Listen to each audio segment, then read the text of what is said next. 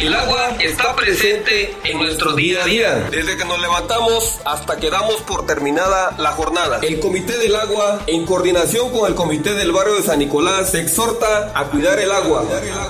Sabemos que nuestro manantial, donde nos abastecemos del vital líquido, ya se encuentra a un nivel muy bajo. Y es muy preocupante.